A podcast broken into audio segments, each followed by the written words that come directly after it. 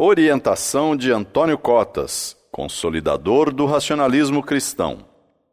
Racionalismo cristão ensina a enfrentar situações adversas. As portas das casas racionalistas cristãs são abertas ao público para fortalecer e esclarecer as pessoas que procuram espiritualizar-se.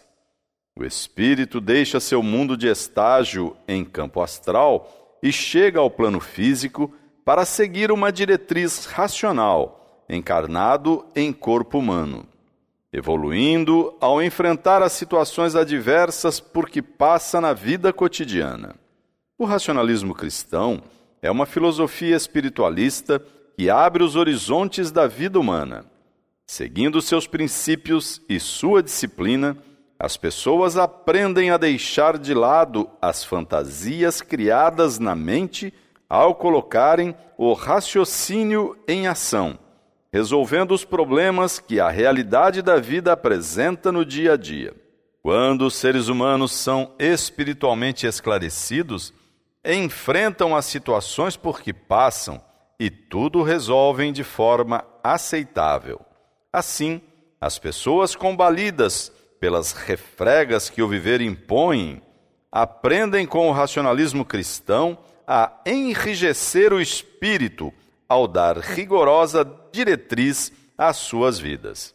Caminham de fronte erguida, progridem materialmente e crescem espiritualmente. Ao olharem para trás, verificam como estão diferentes ao seguirem nossas orientações espiritualistas como se transformaram em pessoas melhores à custa do próprio esforço. O que o racionalismo cristão pretende das pessoas, ao lhes oferecer um conjunto completo de ensinamentos e práticas, é fortalecê-las na luta contra os maus hábitos e as imperfeições, para que obtenham maior crescimento espiritual. O enfrentamento e a superação de situações difíceis dão maior experiência, trazem mais sabedoria, enrijecem a bagagem evolutiva. Nas reuniões públicas, realizadas nas casas racionalistas cristãs, são acolhidas pessoas que precisam de orientações e fluidos fortificadores derramados sobre elas por espíritos do astral superior.